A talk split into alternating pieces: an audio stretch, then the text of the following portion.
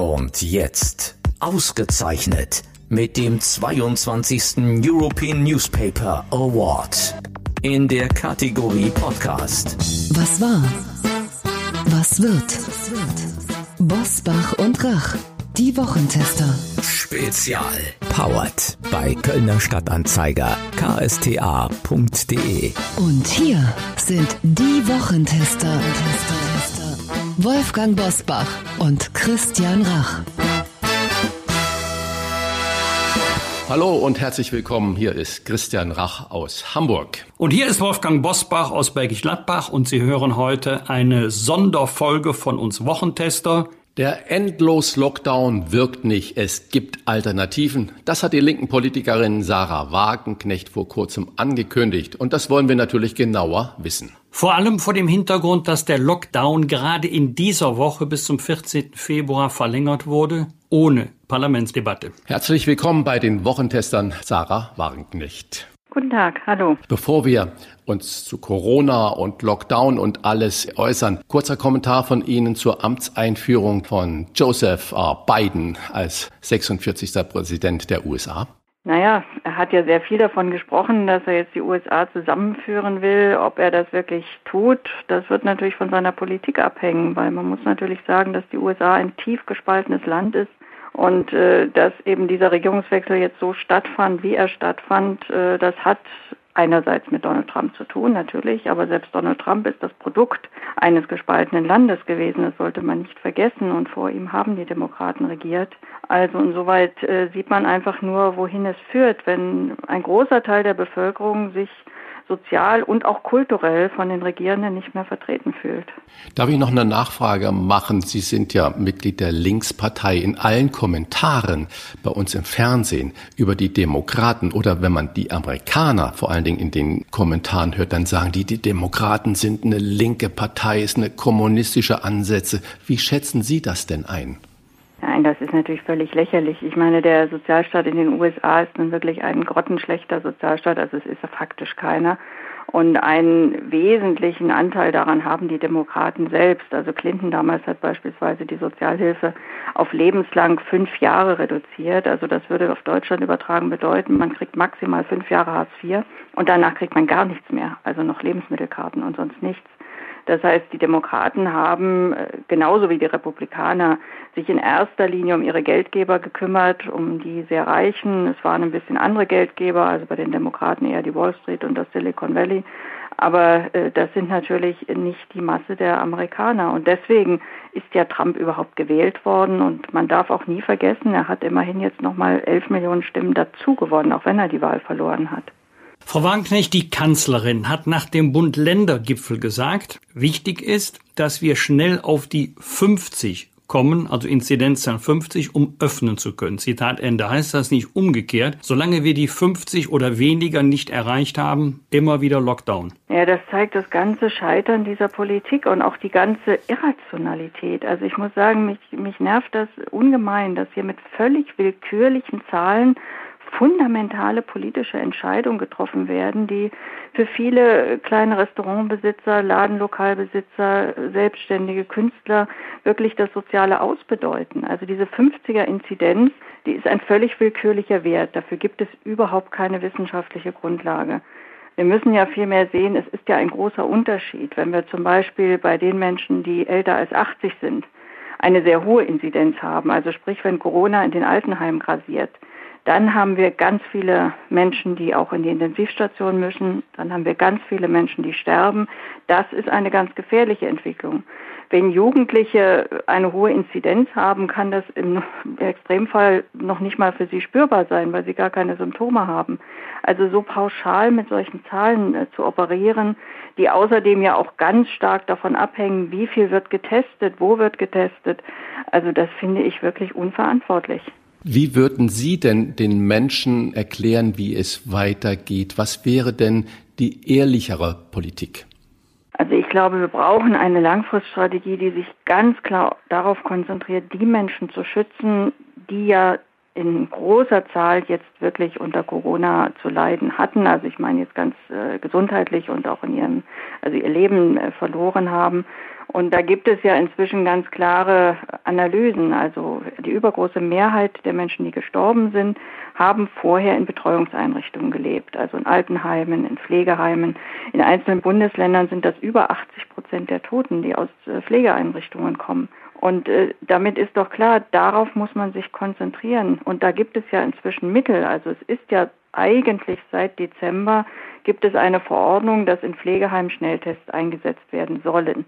Das wird nur nicht umgesetzt, äh, nicht weil die Pfleger äh, zu faul dazu sind, sondern weil sie das überhaupt nicht schaffen, weil wir einen eklatanten Pflegemangel haben.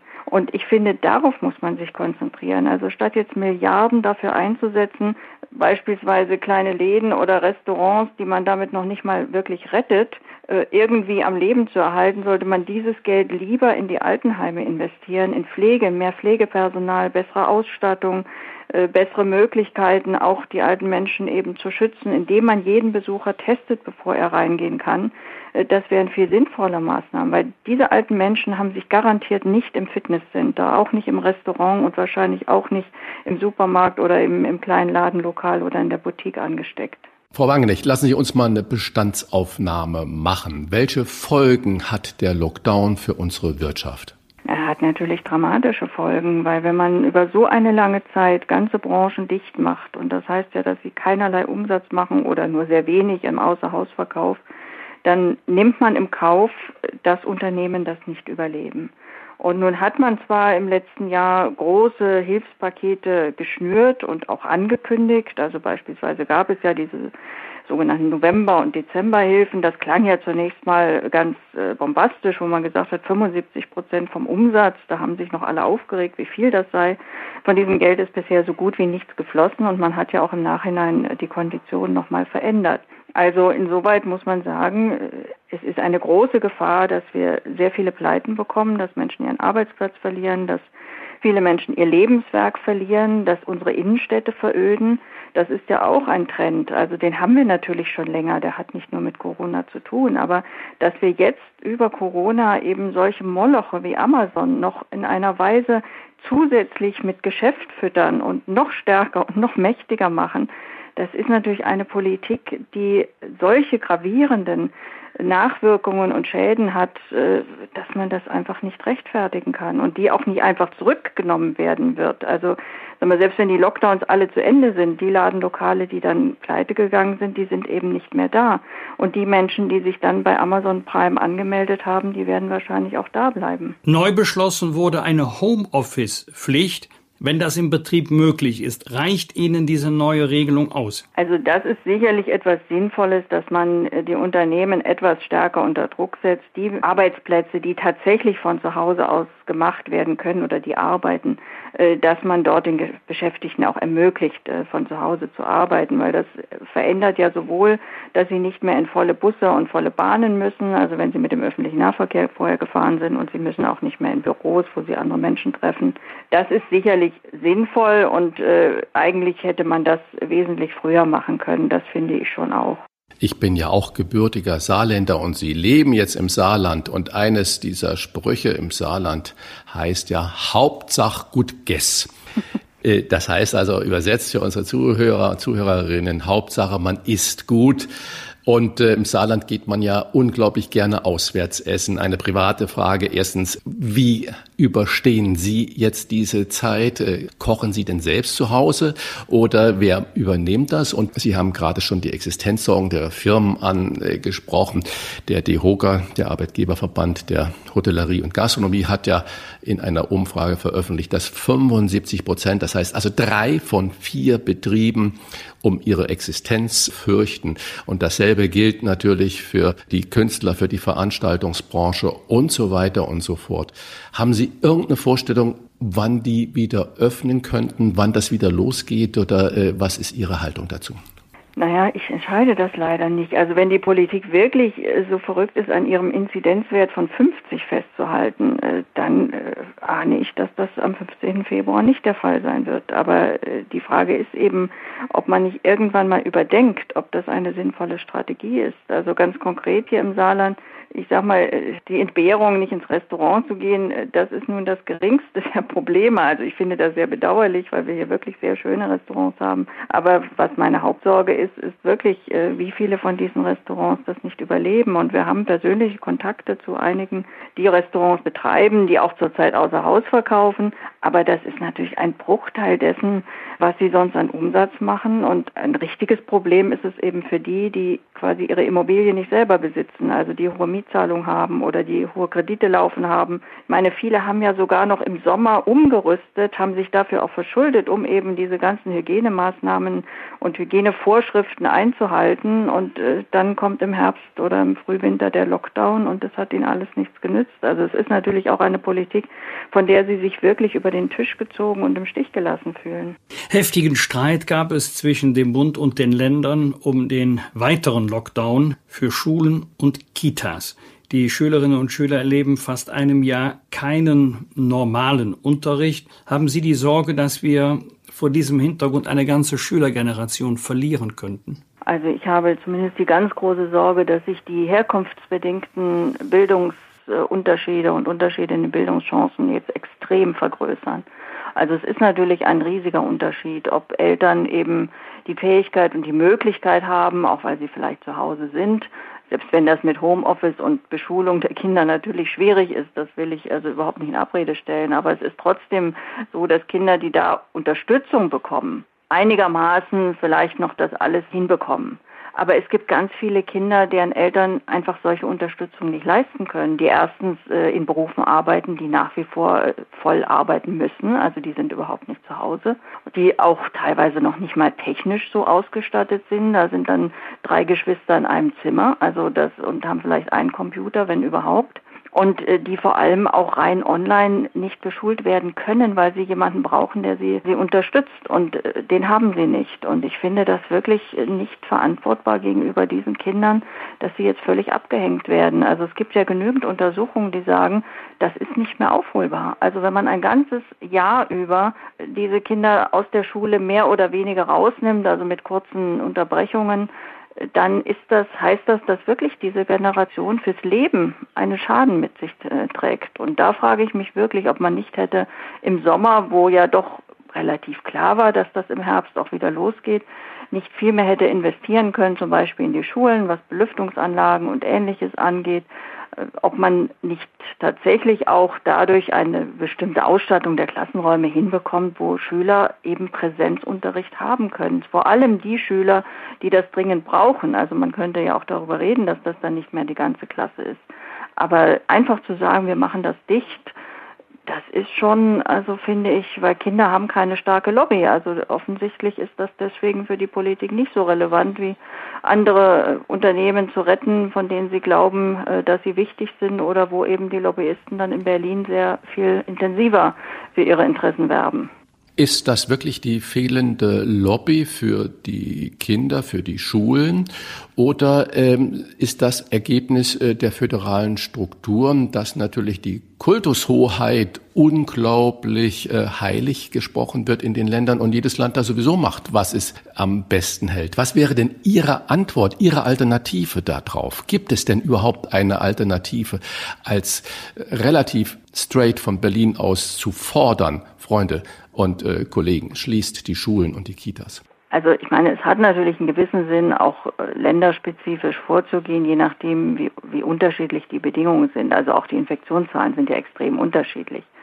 Aber was Berlin natürlich hätte machen können, weil die Mittel haben die Länder nicht. Also wenn wir jetzt sagen, wir machen ein großes Investitionsprogramm, aber jetzt ist es schon fast wieder zu spät, also im Sommer hätte man das machen müssen, um alle Klassenräume mit entsprechenden Luftfiltern auszustatten, das hätte der Bund natürlich finanzieren können. Ich meine, wir haben hunderte Milliarden an zusätzlichen Schulden gemacht, um alle möglichen Dinge jetzt zu finanzieren. Aber solche essentiellen Fragen, äh, da hat man noch nicht mal drüber nachgedacht. Aber Frau Wagenwinnig, da eine, eine kleine Querfrage.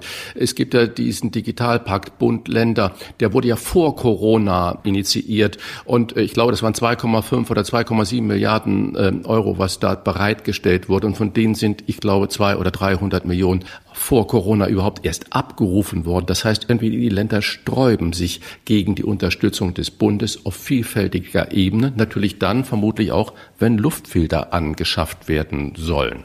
Das weiß ich nicht, ob sie sich da gesträubt hätten. Also bei dem Digitalpakt scheint ja vieles schief zu laufen, was auch damit zu tun hat, dass wir ja auch keine digitale Strategie in Deutschland haben. Ich meine, wir haben ja teilweise Funknetze, wir haben äh, also auch Festnetzausstattungen, die weit hinter dem manchen Entwicklungsland zurückliegt, also, weil das einfach nicht staatlich koordiniert wird. Und äh, der ganze Digitalpakt hat ja eigentlich den Sinn, die Schulen mit digitalen Geräten auszustatten. Wenn aber, was jetzt zum Beispiel der Fall ist, einfach das Netz zusammenbricht, wenn sich die Schüler einloggen, dann nützen die Geräte auch nur begrenzt. Äh, also insoweit gibt es ja einfach hier ein großes Versagen auch an Bundespolitik, was die Infrastruktur, also einfach die Ausstattung Deutschlands mit, den, mit der elementaren digitalen Infrastruktur angeht.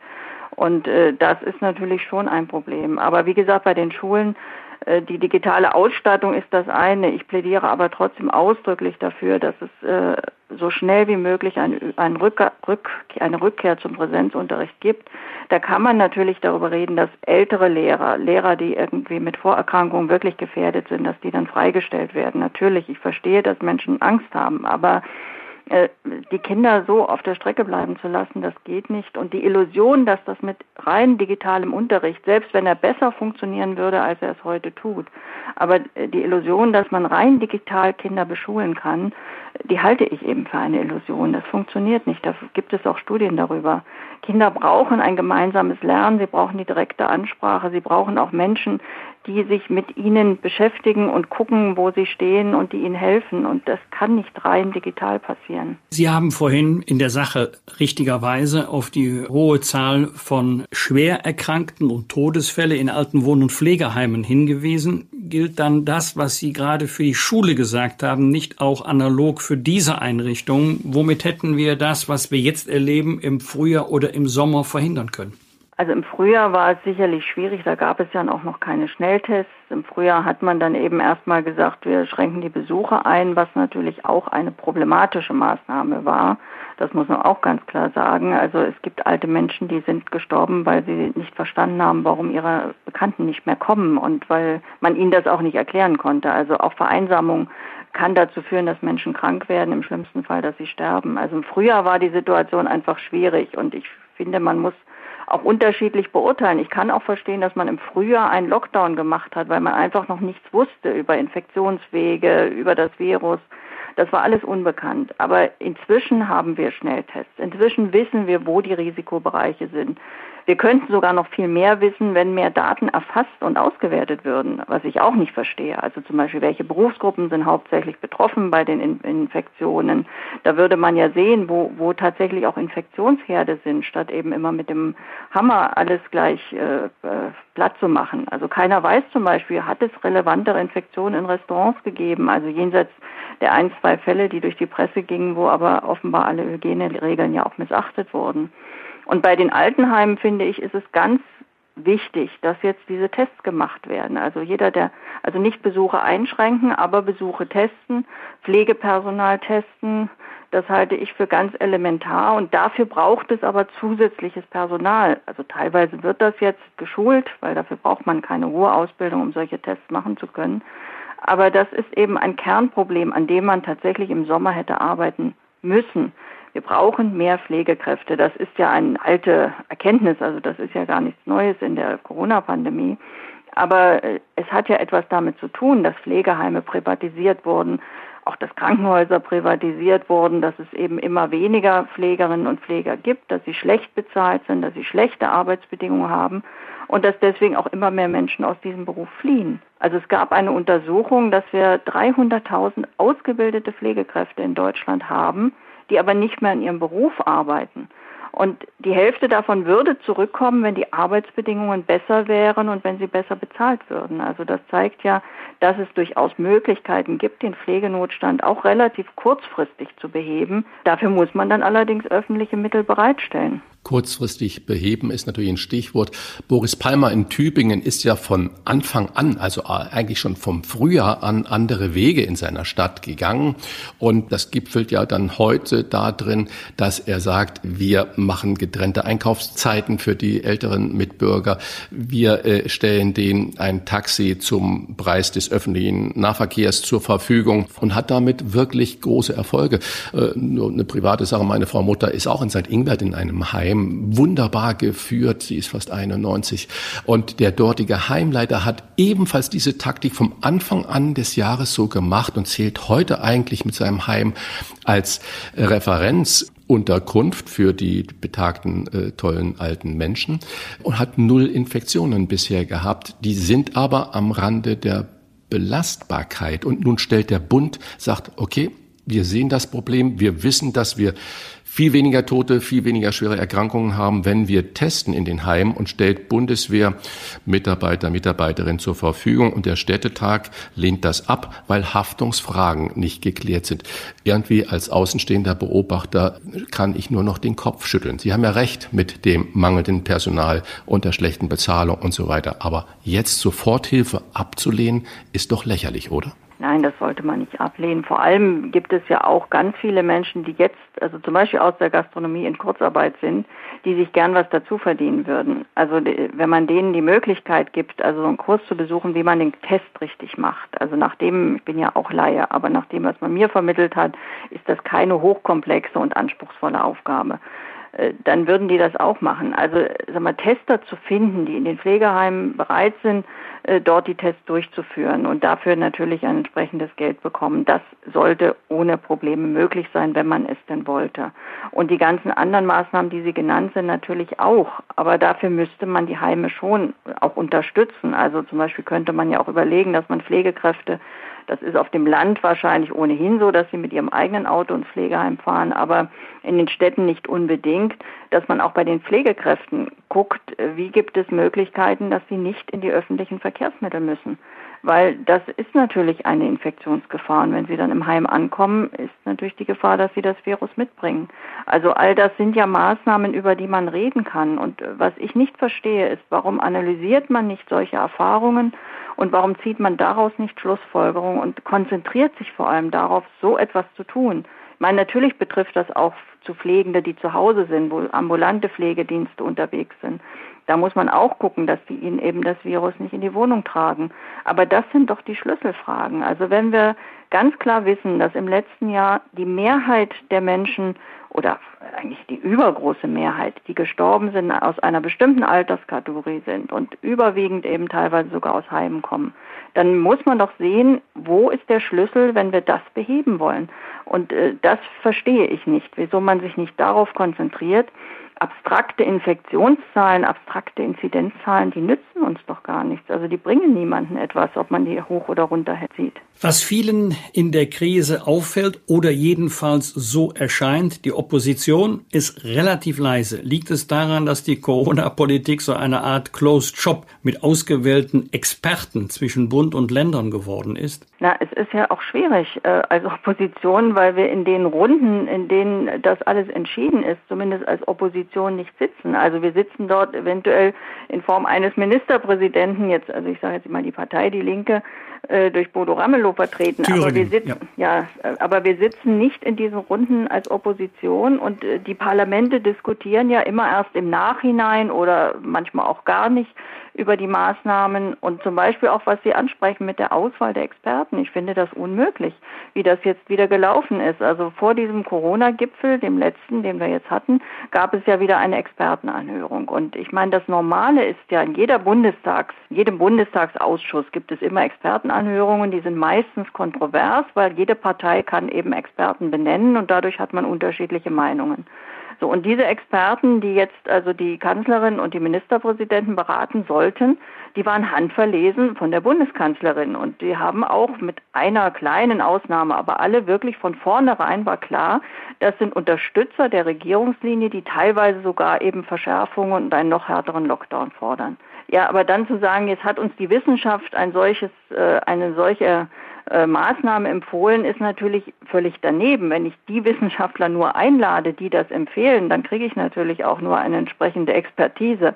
Also schon da fängt es ja an, dass man eigentlich elementare demokratische Prozesse nicht mehr beachtet und auch in dieser Corona-Krise ausgehebelt hat. Das ist leider so. Also Sie sagen, man braucht unbedingt die Einbeziehung des Bundestages, um wegzukommen von dieser straighten Linie und um neue Ideen zuzulassen. Oder könnte man auch sagen, äh, das würde das Handeln noch komplizierter machen? Also ich meine nicht, dass Demokratie das Handeln sozusagen unnötig komplizierter macht, sondern dafür haben wir ja Demokratie, dass Entscheidungen, gerade fundamentale Entscheidungen, also das sind ja keine Entscheidungen, wo man sagen kann, na gut, das ist jetzt irgendwie, da geht es um die Straßenverkehrsordnung, sondern da, da geht es ja wirklich darum, wie wir wirtschaftlich äh, in einem halben Jahr dastehen werden. Wie sehen unsere Innenstädte aus? Wie viele Menschen haben noch ihre Arbeit? Wie viele Menschen haben noch ihr Gewerbe und können das weiter betreiben? Also so fundamentale Fragen müssen natürlich in Parlamenten entschieden werden. Und es ist eben auch ein Problem, warum beziehen wir nicht stärker oder warum bezieht auch die Politik nicht stärker unterschiedliche Experten ein? Also es ist ja, es gibt ja nicht die Meinung der Wissenschaft dazu. Also wenn ich zum Beispiel den Virologen Streeck höre, ist das eine ganz andere Empfehlung, als äh, wenn ich den Virologen äh, Herrn Drosten höre. Also das sind natürlich, äh, da sind ist ja eine große Bandbreite und wir sollten auch nicht nur die Virologen hören. Wir sollten natürlich auch die Ökonomen, die Soziologen, auch die Psychologen hören, weil äh, die Nebenwirkungen dieser ganzen Maßnahmen, die sind einerseits ökonomisch, aber sie haben ja auch etwas mit einer veränderten, einem so veränderten Sozialverhalten zu tun. Also Menschen sind ja in der Regel darauf angelegt, dass sie mit anderen Menschen umgehen wollen, dass sie soziale Kontakte wollen. Viele Menschen werden depressiv, wenn sie das nicht bekommen. Das sind auch Nebenwirkungen. Das ist nicht das Spezialgebiet eines Virologen, über solche Nebenwirkungen nachzudenken, aber die Politik muss es tun. Eine ganz persönliche Frage, wann rechnen Sie, Sarah Wagenknecht, mit einem Ende des Lockdowns? Anders gefragt, wann glauben Sie, dass wir wieder zu einer Art Normalität, zu einem gewohnten Leben zurückkehren können? Na, ein Ende des Lockdowns wäre jetzt nicht sozusagen in dem Sinne Normalität, dass man dann gar nichts mehr macht. Also ich plädiere dafür, diese Art Lockdown, wie wir ihn jetzt haben, nicht fortzuführen. Aber ich wäre natürlich nicht der Meinung, dass man jetzt sagt, wir machen gar nichts mehr. Also ich finde, wir müssen eben in bestimmten Bereichen uns äh, natürlich äh, sehr darauf konzentrieren, Menschen zu schützen. Wir müssen gucken, auch, dass man da, wo Infektionsketten sind, äh, dass die nicht eskalieren. Das sind ja alles Dinge, die man durchaus aufrechterhalten kann ohne diesen Lockdown. Ich meine, was ich mir wünsche, und das wäre eigentlich der Schlüssel zu einer halbwegs, zur Rückkehr einer halbwegs, eines halbwegs normalen Lebens. Ich verstehe nicht, warum man sich ausschließlich darauf konzentriert hat, Impfstoffe zu fördern. Weil wenn man ähnlich viele Mittel darauf konzentriert hätte, und da gibt es auch sehr ja, aussichtsreiche deutsche Unternehmen, die daran arbeiten, ähnlich viele Mittel in ein sinnvolles Medikament, das tatsächlich dahingehend wirkt, dass schwere Verläufe verhindert werden, dass schwere Nachwirkungen verhindert werden und vor allem auch Todesfälle dann wäre diese Krankheit, würde sie ihren Schrecken verlieren. Und ich meine, es gibt andere Beispiele, AIDS zum Beispiel. Es gibt bis heute keinen Impfstoff gegen AIDS, aber es gibt eine sehr ja, sinnvolle Therapie, mit der selbst diese schwere Krankheit, und die ist nun wirklich, ich meine, die führte fast immer zum Tod früher, das ist mit Covid nicht vergleichbar, aber selbst diese schwere Krankheit heute für die Menschen ähm, können ein relativ normales Leben führen. Und wenn wir Medikamente zugelassen hätten, zumindest im Zulassungsverfahren hätten, die tatsächlich dieser Krankheit den Schrecken nehmen, dann wäre das Wichtigste gelöst. Und ich weiß von Unternehmen, die verzweifelt versucht haben, Förderung zu bekommen, weil sie an solchen Medikamenten forschen. Die sind ein Jahr lang völlig im Regen stehen gelassen. Und jetzt gibt es ein kleines Programmchen von 50 Millionen bundesweit, um das zu fördern. Das ist natürlich minimal, wenn man das vergleicht mit den hohen Aufwendungen, die in die Entwicklung der Impfstoffe gesteckt wurden, wobei man eben bis heute nicht weiß, ob die Impfstoffe länger als drei oder fünf Monate überhaupt schützen.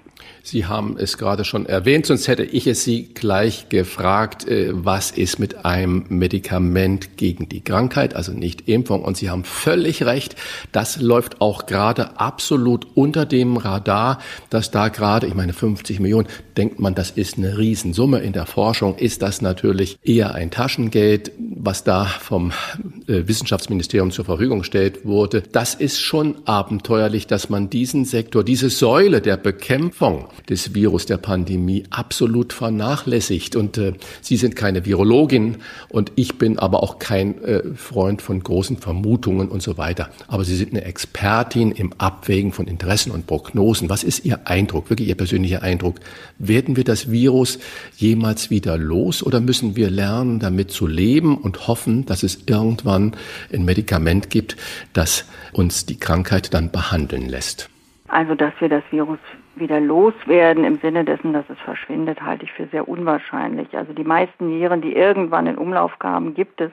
Es kann im optimalen Fall sein, dass dieses Virus so mutiert, dass es irgendwann eben auch einfach wie eine Grippe ist. Also dass es nicht mehr diese hohe Zahl auch von schweren Verläufen gibt, auch von Todesfällen gibt, die es natürlich auch bei der Grippe gibt, aber eben nicht in diesem hohen Anteil bei alten Menschen. Also dass es einfach in sich ungefährlicher wird, das kann sein. Aber was meine Haupthoffnung wäre, ist tatsächlich, dass wir gute Medikamente dagegen bekommen, mit denen wir den Verlauf eben so weit verharmlosen können, dass er nicht mehr schlimm ist. Also äh, viele junge Menschen, die das jetzt äh, hatten, haben eine Erkältung gehabt.